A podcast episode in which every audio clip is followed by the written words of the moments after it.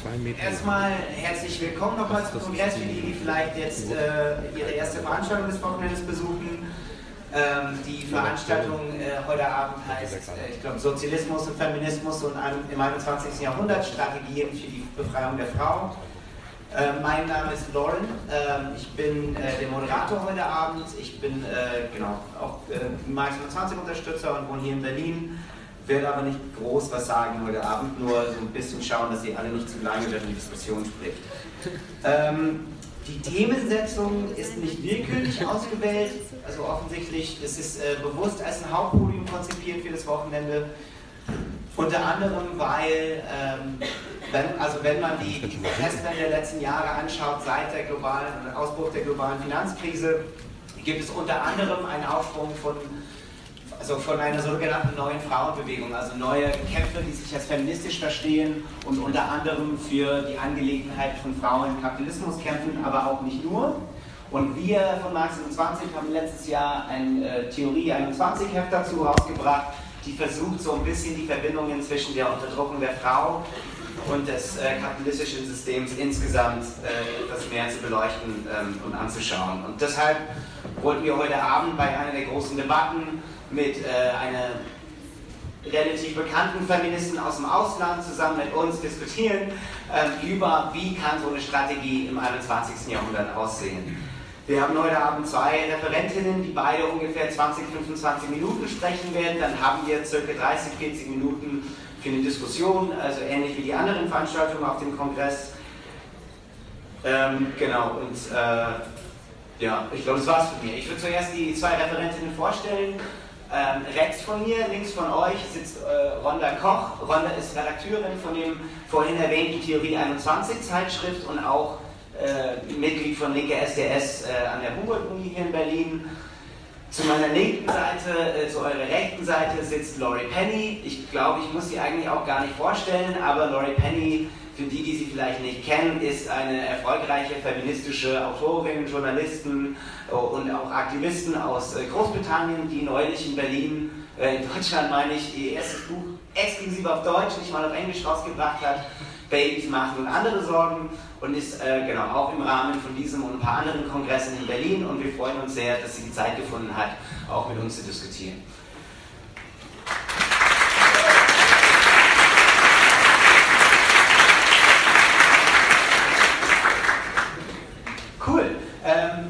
genau, würde ich vorschlagen, dass äh, Ronda gleich anfängt.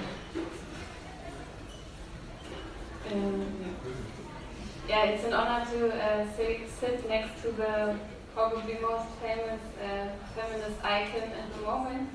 Um, my English is uh, not so good uh, because I'm totally nervous, so I um, continue in German now. Well.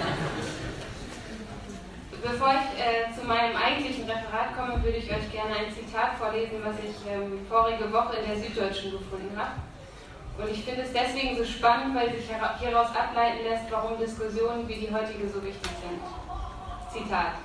Frauen bleiben systematisch ausgeschlossen, schreibt die Autorin und belegt dann, denn ein Blick in die öffentliche Sphäre zeigt, wie es im Moment um die Gestaltungsmöglichkeiten von Frauen steht.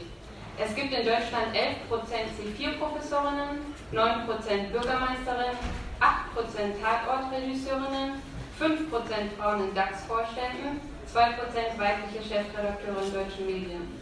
Und dann resümiert sie tatkräftig, bis auf Ausnahmen bleiben Frauen systematisch aus den Kreisen ausgeschlossen, die die Zukunft unserer Gesellschaft gestalten.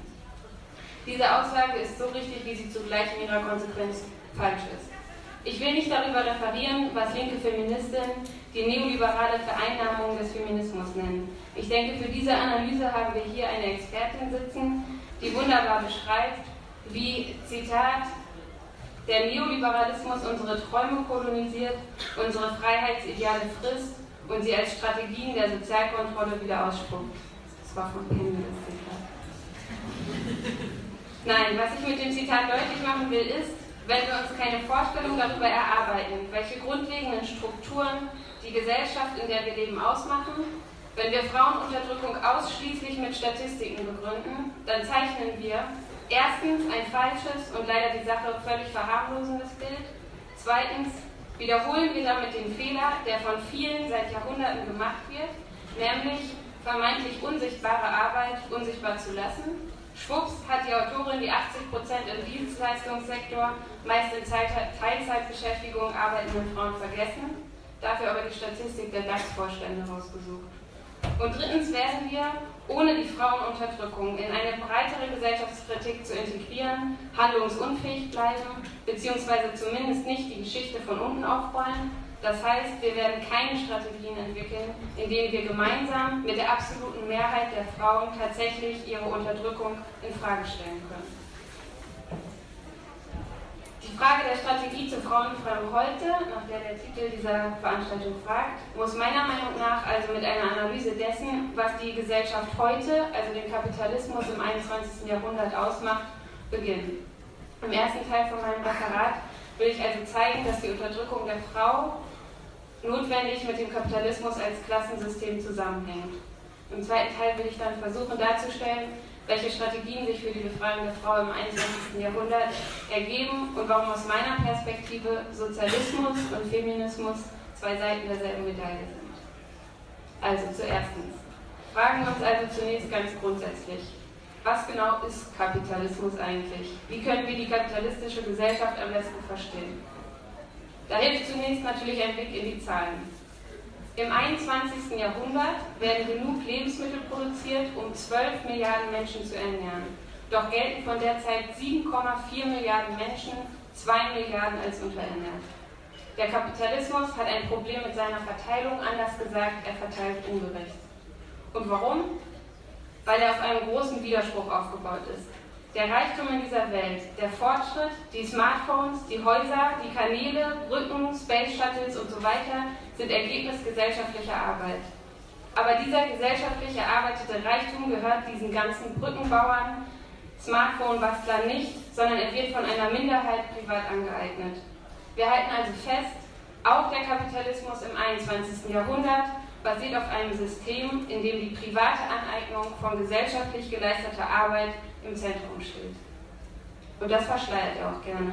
Es gibt keine Mehrwertklingel, die nach der Hälfte des Arbeitstages klingelt und uns dann klar macht, okay, alles klar, bis hierhin habe ich die, Arbeits die, die Arbeitszeit geleistet, um mich als Mensch zu reproduzieren, ab jetzt wird für den Kapitalisten gearbeitet.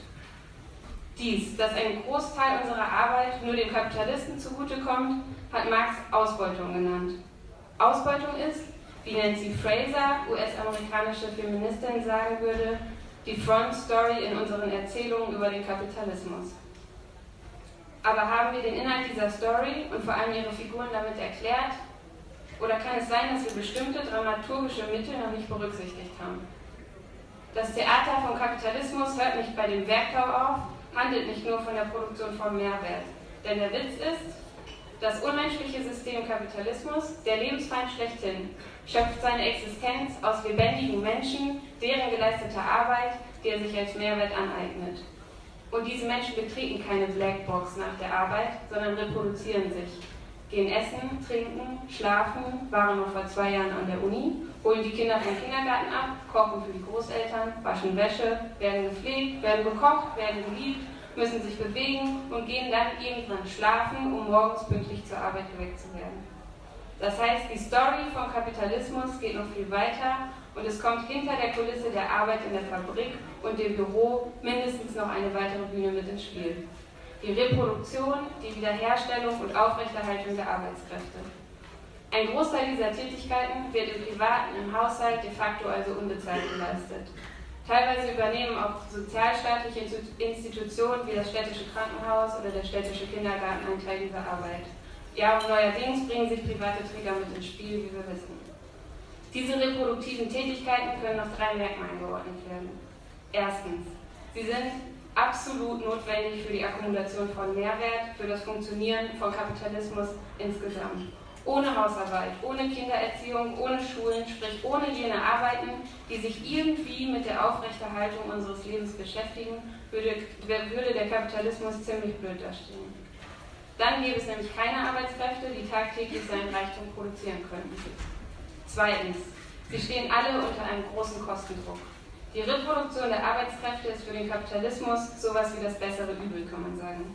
Sein Hauptinteresse liegt in der Produktion bei der Schöpfung von Mehrwert.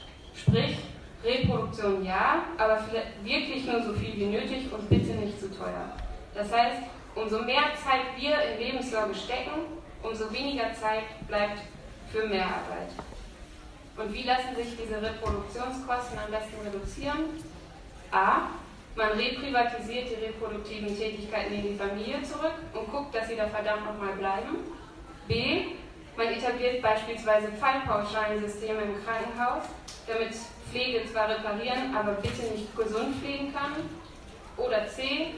Man stellt einfach die 120.000 Erzieherinnen, die deutschlandweit in den Kindergärten fehlen, nicht ein und spart damit Millionen. Das wird schon gehen, dass die Ulrike mit den acht kleinen Rackern da eine gute Betreuung hinbekommt.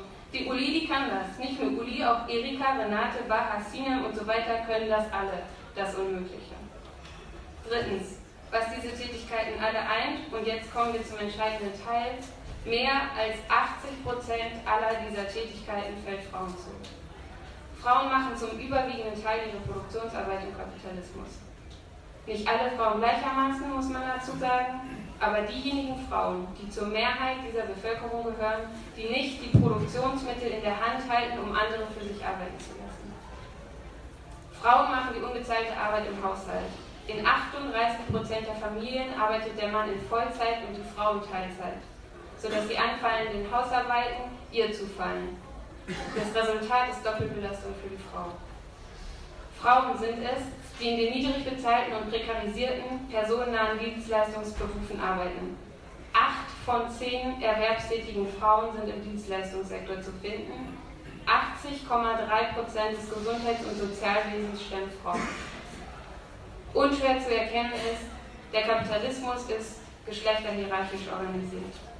Den Kapitalismus zu begreifen bedeutet also festzustellen, dass neben der Produktion von Mehrwert auch die Reproduktion der Arbeitskräfte notwendig ist und dass diese Bereiche geschlechtsspezifisch aufgeteilt werden. Die Unterdrückung der Frau und die Struktur des Kapitalismus gehen Hand in Hand. Wie sonst können wir die schlechtere Entlohnung von Frauen die geschlechtsspezifische Verteilung von Reproduktion und Produktionsarbeit begreifen, wenn wir die kapitalistische Produktionsweise nicht ins insgesamt unter die Lupe nehmen. Und andersherum gilt aber ebenso. Nur wenn wir die Unterdrückung der Frau in unsere Kapitalismusanalyse integrieren, lässt sich doch überhaupt erst ein einigermaßen vollständiges Bild davon zeichnen, wie sich der Kapitalismus in Gänze aufstellt. Die Erzählung vom Kapitalismus bleibt ohne die Thematisierung der geschlechtsspezifischen Arbeitsteilung auf halber Strecke stehen. Das heißt, die in Klassengegensätzen organisierte Produktion von Mehrwert und Reproduktion von Arbeitskraft gehen zusammen mit der Unterordnung der Frau, die die, die Reproduktionsarbeit absolvieren soll. Unser Blick auf den Kapitalismus hat sich verschärft. Wer den Kapitalismus in Gänze verstehen will, muss begreifen, er ist viel mehr als die pure Ökonomie. Tisli Bhattacharya formuliert es so. Hinter dem zweidimensionalen Bild des individuellen Lohnarbeiters beginnen wir zu erahnen, wie unzählige Kapillaren von sozialen Beziehungen zwischen dem Arbeitsplatz, dem Zuhause, der Schule, dem Krankenhaus, wie ein großes soziales Ganzes basierend auf menschlicher Arbeit entstehen. Und diese sozialen Beziehungen zwischen Arbeit und Zuhause, zwischen Zuhause und Altenheim und so weiter kommen natürlich nicht nackt daher, sondern die sind maßgeblich geprägt von der grundlegenden Dynamik. Sie sind in vielen Fällen hochgradig sexualisiert und sexistisch. Der Kapitalismus ist also kein abstraktes System, sondern wird tagtäglich hergestellt. Die menschlichen Beziehungen, die er prägt und die ihn prägen, gehören zu ihm dazu. Heteronormative Rollenbilder, Besitzansprüche von Männern an Frauen, Frauen, die zu Objekten gemacht werden, die nutzbare Frau, Gewalt gegen Frauen, das sind alles Dinge, die mittendrin stehen, die zum Kapitalismus dazugehören, die ihn insgesamt zum Herrschaftssystem machen. Sagen wir also, dass das Bestehen des Kapitalismus mehr bedarf als die Produktion von Mehrwert und die reinen ökonomischen Bewegungsgesetze, dass der Kapitalismus tatsächlich also abhängig ist von einer Unzahl an reproduktiven Tätigkeiten, sozialen Beziehungen, die vergeschlechtlich sexualisiert sind, wenn wir das annehmen, dann müssen wir uns klar machen, dass sexistische Verhältnisse, sexistische Beziehungen von Gewicht sind. Sexismus, wie im Übrigen auch Rassismus, sind keine historischen Fehlentwicklungen, die vom Kapitalismus unabhängig sind. Im Gegenteil, Sexismus ist integral in dem Sinne, dass er tatsächlich und aktiv die kapitalistische Akkumulation und Enteignung erleichtert.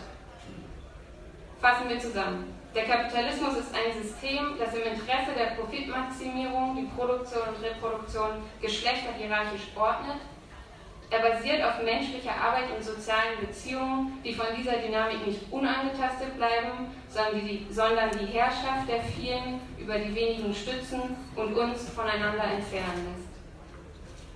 Damit komme ich zum zweiten Teil der Frage der Strategie. Die Skizze dessen, was den Kapitalismus ausmacht, macht die Frage der Strategie natürlich nicht weniger anspruchsvoll, aber sie zeigt zumindest Folgendes. Strategien zur Befreiung der Frau müssen auf unterschiedlichen Ebenen ansetzen und können nicht eindimensional beantwortet werden. Strategiefähig müssen wir im Bereich der Lohnarbeit werden, wo sogenannte Frauenlöhne gelten, weil Sorgearbeit weniger wert zu sein scheint. Wo die gesellschaftliche Rolle der Frau für Dumpinglöhne benutzt wird und der Neoliberalismus ihre strukturelle Einbindung in die private Hausarbeit ausnutzt, um Frauen in prekäre Teilzeitverhältnisse zu stecken. Wir brauchen aber gleichzeitig Strategien für die Selbstermächtigung der Frauen im Alltag. Solange Frauen vom öffentlichen bis ins private sexuellen Übergriffen, seien sie physischer oder psychischer Natur ausgesetzt sind, solange Frauen und ihre Körper als Objekte der freien Befugnis gelten, ihnen von Medien und Werbung ihre Persönlichkeit geraubt wird, solange sie lieber nicht sagen und schweigen, solange sie entsprechend der vorgesehenen Rolle auf eine selbstbestimmte Zukunft verzichten und solange wir darauf keine entsprechenden Antworten finden, wird jeder Kampf gegen Sexismus und Unterdrückung keine Früchte tragen. Wir brauchen also eine Praxis, die das große Ganze nicht aus dem Blick verliert und die zugleich im Kleinen, wo es so oft so still ist, stark ist. Und hier müssen wir genau hinhören, denn Stille kann auch heißen, dass wir manchmal besser hinhören müssen. Das also das Große mit dem Kleinen zu vereinen, im Sinne einer größeren Umwälzung hat Rosa Luxemburg revolutionäre Realpolitik genannt. Wir brauchen also eine Strategie, die beides kann. Aber diese Verankerung bekommen wir nur hin, Verankerung bekommen wir nur hin, wenn wir die strategische Brücke schlagen zwischen politischen und ökonomischen, zwischen Partikularen und Kollektiven. Wir brauchen eine Strategie, die die Verbindung herstellt zwischen dem Kampf gegen Sexismus, gegen die Schließung der Kita und gegen die erdrückenden Lohnarbeitsverhältnisse. Und mehr als eine Brücke sollte es eine Praxis sein, die im gewerkschaftlichen Kampf die politischen Dimensionen wieder mitthematisiert.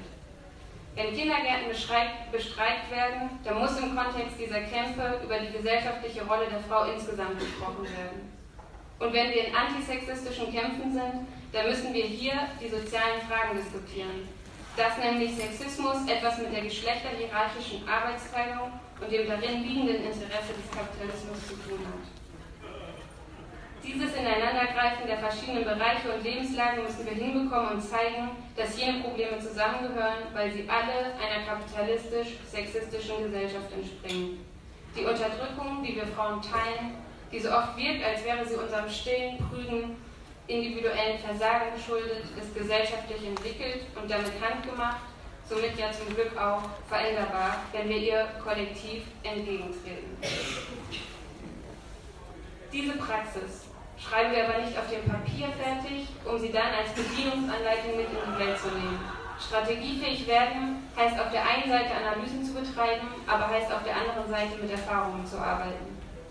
Dietmar Dart hat diese besondere Rolle von Erfahrungen für unsere Praxis auf den Punkt gebracht. Er schreibt, Sozialismus ist kein schwer verständliches Traumgebilde, sondern eine erreichbare Konsequenz geschichtlicher Erfahrung. Es muss also darum gehen, Erfahrungen zu sammeln, sie auszuwerten, weiterzuentwickeln und kollektiv zu erinnern. Eine Erfahrung, die wir erinnern sollten, aus der wir heute noch vieles lernen können, ist die Erfahrung einer großartigen Frauenbewegung Anfang des 20. Jahrhunderts. Die proletarische Frauenbewegung um Clara Zetkin, Alexandra Kollontai und auch Rosa Luxemburg hat gezeigt, wie Brücken zwischen der damaligen Arbeiter- und Frauenbewegung geschlagen werden konnten, wie die Abschaffung des Paragraphen 218 zum gemeinsamen Interesse beider gehörte. Aus Erfahrung lernen heißt aber auch, neue Erfahrungen zu sammeln. Und eine dieser neuen Erfahrungen will ich noch zum Schluss schildern. Hier wurde ein Kampf geführt, dessen Erfahrungen uns für die Strategie zur Befreiung der Frau einiges auf den Weg geben. Der letzte Woche, nach langen Auseinandersetzungen und großartigen Streiktagen, endende Kampf der Beschäftigten an der Charité Berlin. Die Streikenden an der Charité haben es geschafft, tarifliche Regelungen für eine Mindestpersonalbesetzung und Gesundheitsschutz festzulegen. Warum ist dieser Kampf wichtig gewesen für unsere Erfahrungen bezüglich einer Strategie der Frauenbefreiung? Grundlegend, sie haben uns allen verdeutlicht, die Blaumann tragende Arbeiterklasse ist Relikt von gestern. Die Arbeiterinnenklasse von heute ist zur Hälfte weiblich. Und sie haben verdeutlicht, es lassen sich Orte ausfindig machen, wo Kämpfe im reproduktiven Bereich tatsächlich ökonomische Macht entfalten können. Und was für eine. Ein Streik, Streiktag an der Charité hat die Charité 500.000 Euro gekostet. Darüber hinaus haben sie erstens gezeigt, dass Sorgearbeit, Pflegearbeit Mehrwert ist. Die Arbeit am und mit dem Menschen ist keine Arbeit, die es immer zu beschränken gilt. Das ist anspruchsvolle, komplexe und vor allem harte Arbeit, die erlernt werden muss. Das Bild der Pflegerin, die schon immer gerne mit Puppen gespielt hat und sich um alle immer so große Sorgen gemacht hat, ist zu brechen. Hier geht es nicht um vermeintliche Natürlichkeit, sondern um Professionalität. Das Stichwort vom Bild der Pflegerin bringt mich zum zweiten Punkt.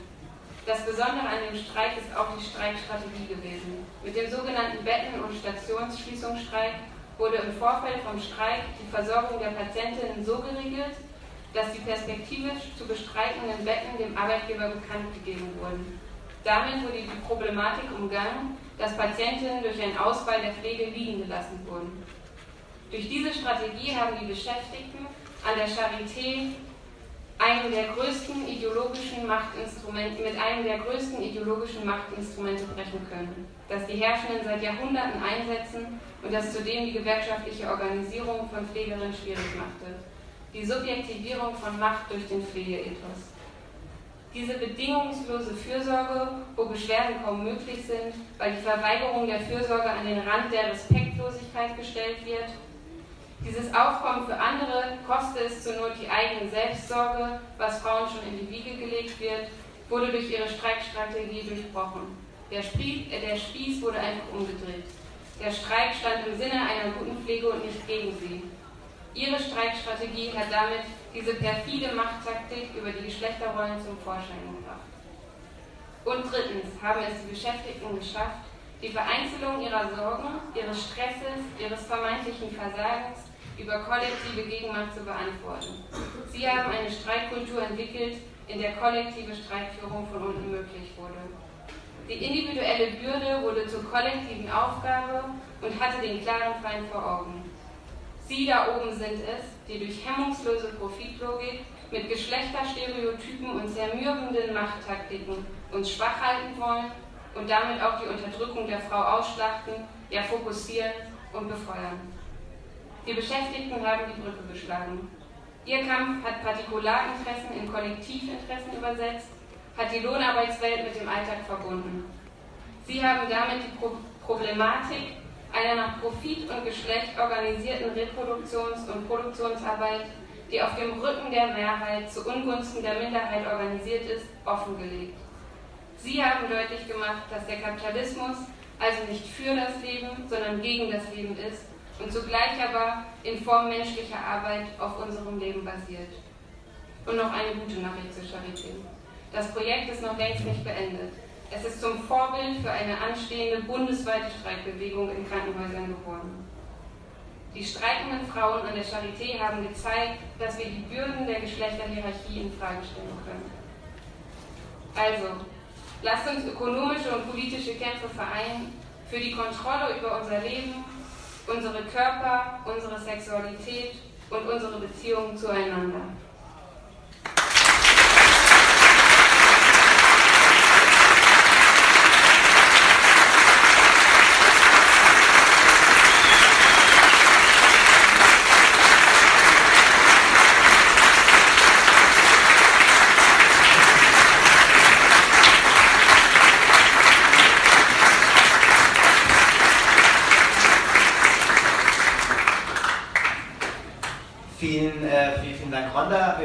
Einfach gleich weitermachen mit Lori, die auch circa 20 Minuten sprechen wird und dann ähm, genau, machen wir nochmal diese Mono-Runde, dann jeder kann so ein bisschen ein paar Gedanken austauschen und dann haben wir alle Zeit, um mal zu Wort zu kommen.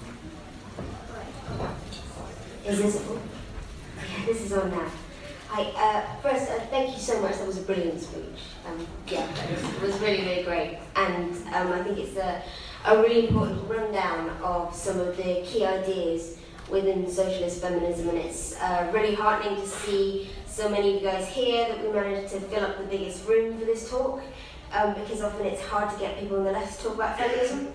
And uh, thanks again for, uh, for inviting me here. It's because sometimes it's hard to get people who are interested in feminism to talk about socialism. So um, I'm always kind of exist. I'm either the person at the back going, hey, what about women? Or hey, what about economics? And, and it's nice to be able to speak to both without having to do those constant caveats.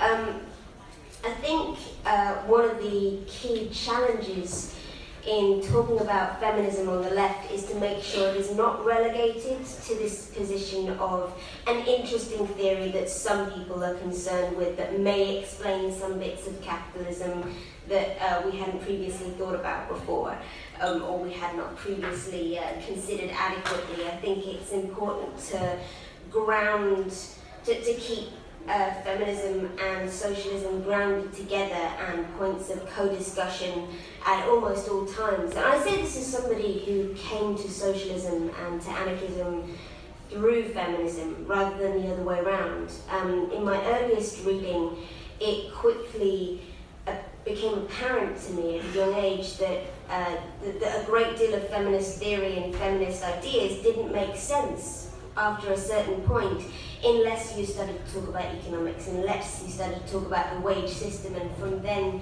from there on, that was what drew me to reading about socialism, reading about economics, and understanding how these structures really work, as you have so eloquently put it.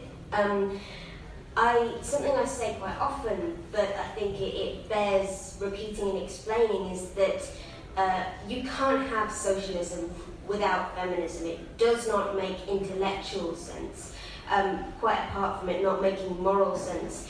Uh, because as Rhonda has, uh, has so eloquently explained, um, reproductive work, the work of social reproduction, biological reproduction, economic reproduction, reproduction of the labour force is essential to capital. It's essential to the way that capitalism conceives of itself and perpetuates itself. You cannot have capitalism without the oppression of women as a sex class. They are entwined together.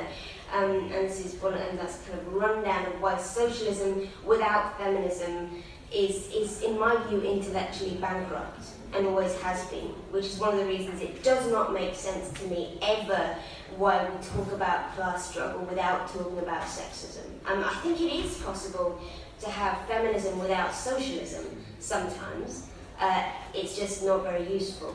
I mean, seriously, from an intellectual basis, you can do certain small liberal things like, you know, call for, you know, better working hours within the capitalist workplace that we're not questioning, or have, you know, an important discussion about beauty standards, and um, and you can do all that without being a socialist, and that's still feminism. It's just not useful after a certain point. But I don't think you can formulate a socialist politics to any useful degree without also considering questions of gender and questions of uh, reproductive labour.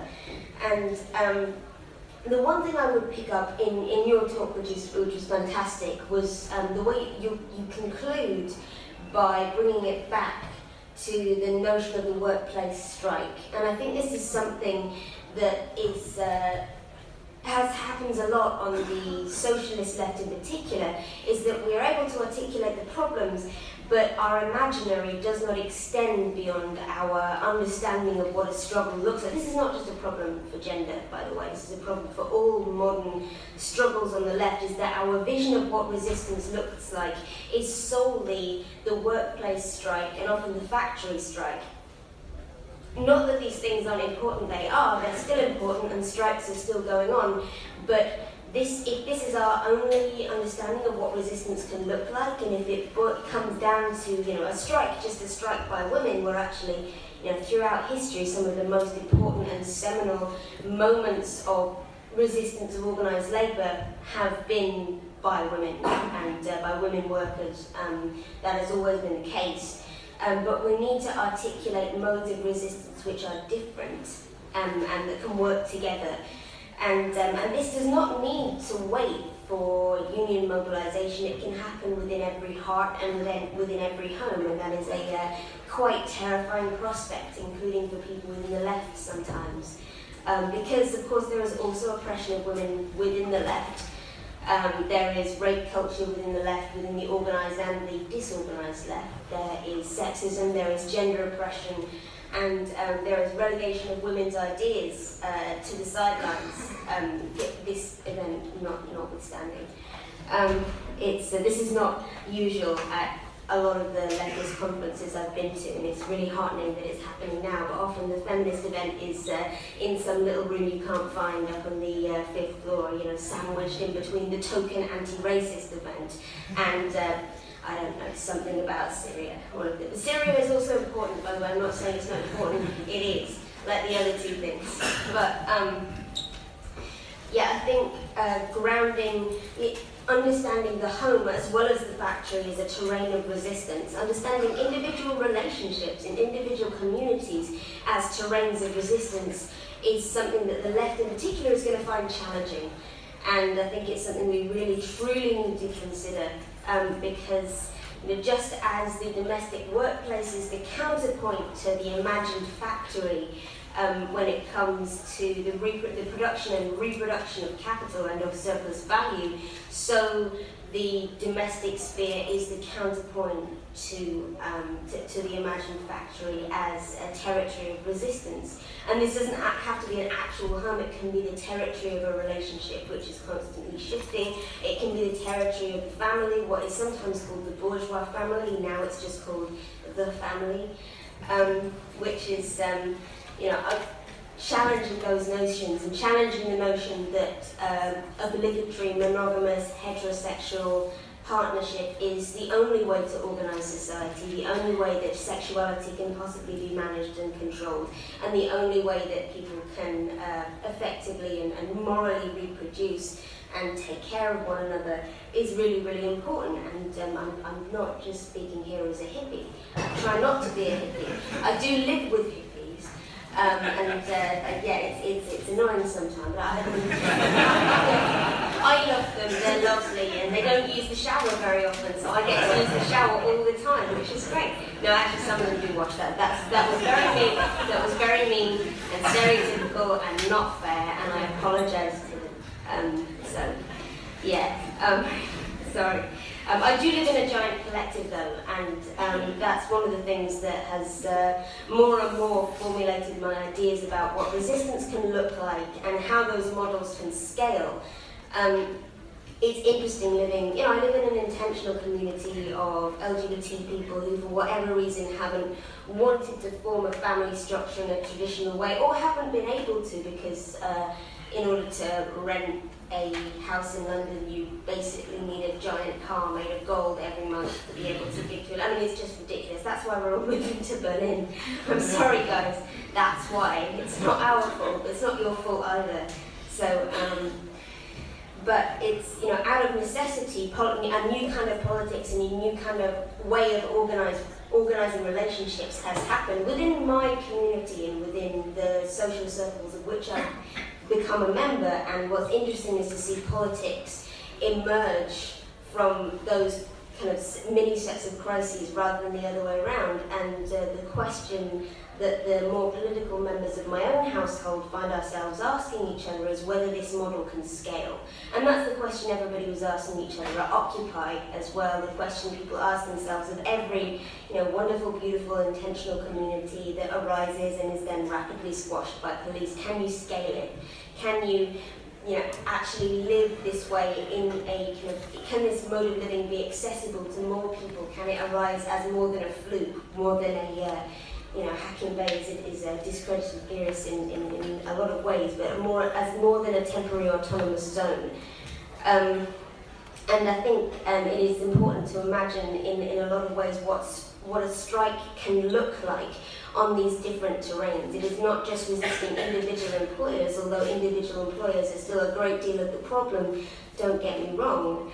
Um, it is also about um, resisting oppression within relationships, with resisting the overwhelm, the obligation uh, to do emotional labour, to do unpaid labour, to do work endlessly for free of caring for other people, which uh, women are expected to do whether or not we're good at it. Um, and whether or not we want to do it. It's questioning the, that idea as, as, as something natural and uh, ingrained uh, to women. It is, um, and that's the kind of questioning that has uh, has disappeared from feminism uh, over the past 20 years. It's just starting to be rediscovered, and of course, it's disappeared from socialism over the past uh, ever so many years as well, because socialism has not been interested in feminism for very long. Um, so it's all sorry no. Socialism has, has been interested in feminism for a long time, but it's hard to get socialists to remember that. And um, it's uh, it's nice to be able to, you know, to sometimes remind people that there have always been feminists within socialism, and indeed they have always been dismissed. I mean, you mentioned Clara Zetkin, Rosa Luxemburg, Alexandra Kollontai. These women were excoriated in their day. Everyone hated them. They were driven out of movements and they had their followers. But I think it is really important to remember that although we valorize these women now, they faced a lot of the same opprobrium and the same oppression and dismissal that a lot of women face on the left today when we uh, decide to talk about women's issues as if they mattered, as if uh, women were actually people whose labour actually mattered. Oh, um, I recently reread um, Clara Zetkin's uh, Lenin on the women's question. Who's read that here? A few people? Oh my god. Oh my god. Yes. Uh, isn't it wonderful? It's like it's like Lenin is Twitter. It's oh my god, it's brilliant. It's like it, it's um, you know Clara Zetkin asking you know it's like, obviously Lenin, you're a very very important person. We all think you're wonderful. You know, tell us uh, tell us what Lenin, what you think about women. And he's like, well, little lady. Let me tell you what it's a, what being a woman is really about. And then it's wonderful, and then he starts going on a massive rant about prostitutes, which everybody conveniently kind of wants to forget within uh, the uh, modern uh, proto-Leninist movements of, of which I've uh, which I've encountered. It is wonderful. Anyway, it's all it's up it's up for free on Marxist.org. It's basically a nice guy Lenin. I imagine him in a fedora. I really do. It's a, it's a beautiful, beautiful thing. Um, but anyway, you know that that kind of stuff that kind of stuff takes place in the left today. Always has. Um, I think a lot of it, as I say in much more articulately in um, in Unspeakable Things. I'm sorry, I'm just I'm speaking off the cuff here because I, I can't really do the reading from notes thing. I'm not very I'm not very good at it. I prefer to engage with people like just in a chat way. Um, it's even better if people aren't allowed to talk back to me. I'm such an older sister, it's, it's really, really it's silly. But I think a lot of it is about questioning notions of love and what love really means. Um, I had the honour recently of uh, speaking um, on a panel with uh, Nancy Fraser, the um, brilliant, brilliant theorists. And um, we talked about how our modern ideal of romantic love in particular makes a great deal of work invisible. It deliberately makes work invisible. It makes domestic labour invisible. It makes emotional labour invisible. It makes all of the work that women are expected to do within the home and within communities, social spheres, individual friendship, it makes that work invisible so that we can we will keep doing it for free, we will keep feeling ashamed if we don't do it, and we won't question we won't question that structure. And um, there was a time not so long ago when feminists were deeply engaged in um, ideas of uh, you know, in movements like wages for housework and questioning ideas like emotional labour and in grounding notions of sexual liberation within economic liberation, within ideas of liberation from homework, from housework. And, um, and there was a genuine attack on the bourgeois family. And, um, re- and now, you know, if you want to be a mainstream feminist in public life, you have to say, well, normally you have to say, oh yes, but of course, the, the real question for feminism is how we will integrate the family within the workplace. You know, how we will, how, how we'll make that happen. And you know, of course, feminists are very pro-family. We want to protect and support the family because that's what women do. I mean, whatever happened to a kind of to a feminism which is against the family? My family, my family is certainly against the family as an idea. I have you know no problem if people want to try and do it. Good luck to them. But the the family itself as you know the one monolithic notion of what a family looks like. I'm absolutely against that as a, as a social obligation. I think it's bullshit, and I think more people should you know not be afraid of saying so. It's it's taboo to say so within modern feminism, which is all meant to be about now this this work life balance idea, which is actually a work work balance idea. You know, the uh, you know, the idea for women is how we're meant to balance the work we do for somebody else's profit for you know a small amount of money for the, the exhausting work we do uh, on the domestic sphere for free. You know that's meant to be life for women. Life for women is uh, childcare and um, and housework. And um, you know when men, we don't speak of men's work-life balance, partly because men aren't expected to you know to balance these things. And when we speak about what's involved in a man's life, it doesn't mean childcare in, in the way that we, when we speak about women's life balance, we're not talking about the uh, time a woman might take to, you know, write a feminist book, or pick the fluff out of her belly button, or watch Netflix, or have a love affair, or go travelling, or whatever it is people are meant to do with their actual leisure time. Leisure time is not something we really imagine women having or deserving, and I think when you are a woman, it's, it's sometimes very difficult to imagine yourself having real free time when you're not meant to be either improving yourself or looking after somebody else or at work. Um, obviously, that's hard for everyone these days, but it's particularly hard for women. Um, yeah, so my, my main point, I guess, and what I would love to hear your thoughts on is uh, questioning notions of love and how far it is okay to question relationship structures and question uh, the I, question romantic obligation, question the bourgeois family structure, and how you think uh, like a, a, socialist framework can be used to really push back against that. Um, but I would, and I think that will necessitate a good deal of self-reflection within the left as much as anywhere else, because of course, you know, even know, Marx had a wife, I believe. You know, a lot of, yeah, a lot of, even a lot of socialist work and a lot of socialist thought that gets done as much as as as, uh, as any other sphere of intellectual work or activist work is often grounded on the unacknowledged, unpaid support of women. And um, it's, uh, that is the case within the left too. Um, and although it may not be quite as bad as it is elsewhere, it certainly hurts more for people like you and me because it's the punch you weren't expecting, right? It's the punch that comes from your own side. Um, and I don't have to mention any uh, individual cases by name for you all to know what I'm talking about here. Um, so uh, that's about all I've got. But I would, uh, I'd, I'd, be really interested to uh, to hear your questions, comments. Um, if you want to make them in English, I can, I'll be able to understand them. If you want to make them in German, I can listen to my magical headphones, or I can just like respond to what I think you said, which, might be fun. I was going to try that earlier. Um, so uh, yeah, thank you very much for your time and listening to me. Okay. Dann sprich mal für das.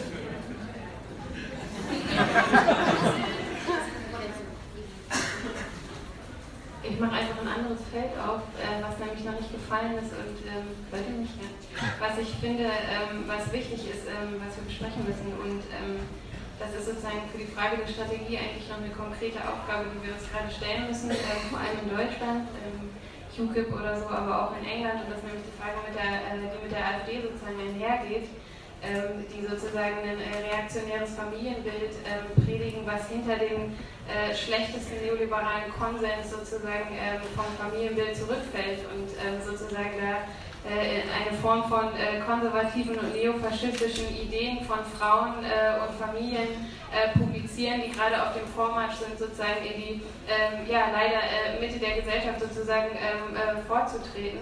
Und ähm, wollte einfach sozusagen nochmal stark machen, dass wir, glaube ich, sozusagen, wenn wir unter äh, Unterdrückung reden und äh, Ausbeutung reden, dann müssen wir eben auch überlegen, wie wir beispielsweise eben unterschiedliche Unterdrückungsformen zusammenbekommen. Und ähm, da bleibt halt der Satz, finde ich, von Angela Davis ähm, richtig. Ich habe ihn mir aufgeschrieben, damit ich ihn nicht falsch zitiere.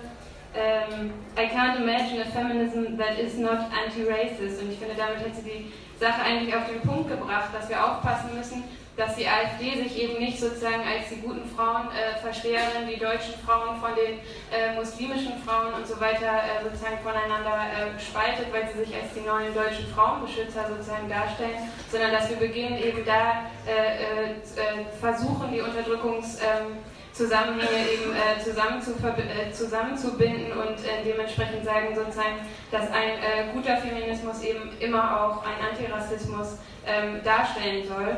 Ähm, fand ich einfach wichtig sozusagen nochmal zu sagen, weil ich glaube sozusagen gerade in ähm, dieser heißen Phase in Deutschland müssen wir ähm, ähm, diese ähm, genau, Kämpfe zusammenführen.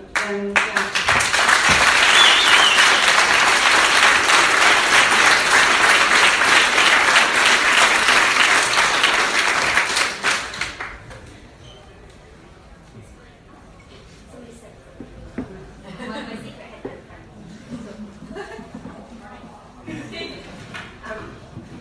So, um, yes, not too fast. I have to remember that.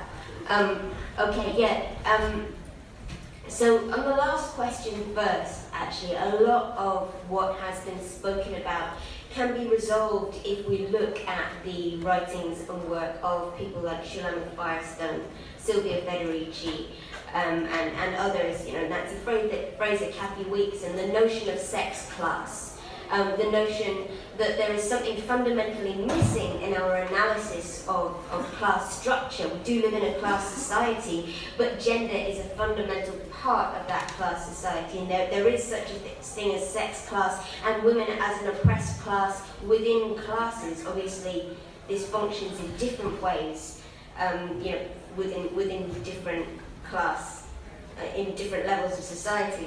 Um, but it is a vital form of analysis. And I think there is a, um, there's, I've been hearing a, a worry and a fear that uh, that people won't understand this if we talk in theoretical language. Um, and I apologize in some ways because um, I actually I, I don't often get to use words like hegemony and words like you know Marxism in, in my everyday work in in journalism and in public speaking and, and writing because I try. I know you were saying that it's clearly a failing I had with your mum, but um, but I did kind of you know I went through the book. I looked at every time I'd used even the word capitalism and tried to talk around it a bit so I could reach as many people as possible. I think that's important work, but I kind of I sometimes get carried away when I'm I feel like I'm in a room where I can do that. So uh, so I apologise for that. I think it is. Um, uh, these are things that women of all classes understand. Um, it is not necessary, and, and I'm always resistant to the idea that socialist ideas are something that has to, that we as the privileged, enlightened few have to go out and act like missionaries and bring to the masses? And how do we educate the uneducated women? Women know the problems and they are often deeply aware of the trauma and the pain and the things that need to change. It's just about um, articulating a language for that. And often that's very simple. You don't need to have read the theory to, um, to understand it. Um, but I actually um, I would question your assumption on when you spoke about um, you know women from you know more working class backgrounds or more traditional backgrounds having more traditional relationships. Actually, if you look at the statistics, I don't know what it's like in Germany, but certainly in the UK and the US, um, marriages are more unstable in working class families. That's not because of any difference in morality, which is what the you know, neoliberals want you to think. It's partly because you know one of the things that, that is never taken to, into account enough in terms when family structure is being thought about is money and is precarity. Precarity places enormous strains on relationships when relationships and traditional families are meant to be the thing that buffers the individual against the ravages of capital. They're both, you know, a, a production unit for capital and the, the source of, of consolation. And um, and yes, yeah, so, so I would challenge that. And I think these these ideas are quite I, I think they're very accessible, partly because they're something that everybody has experienced within their everyday lives. Um, it's, um, I, I, I think Lauren's done really well as a moderator. I do get it, like, I mean, I, I, I go to too many all male panels myself, but um, I, I'm, we're not going to ask his opinion, so that's fine. you just, you just shush. You've done your job. You did very well.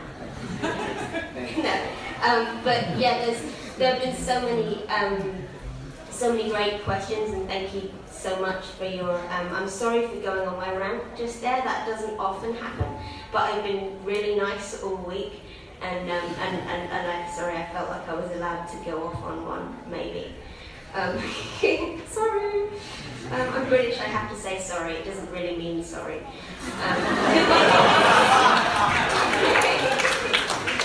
But um, yeah, uh, that's. Uh, I, I can't possibly answer them all with any degree of, uh, of justice. So I just yeah, thank you everyone for coming and being so engaged. And um, yeah, I, I wish I could stay for more of this conference because it's great.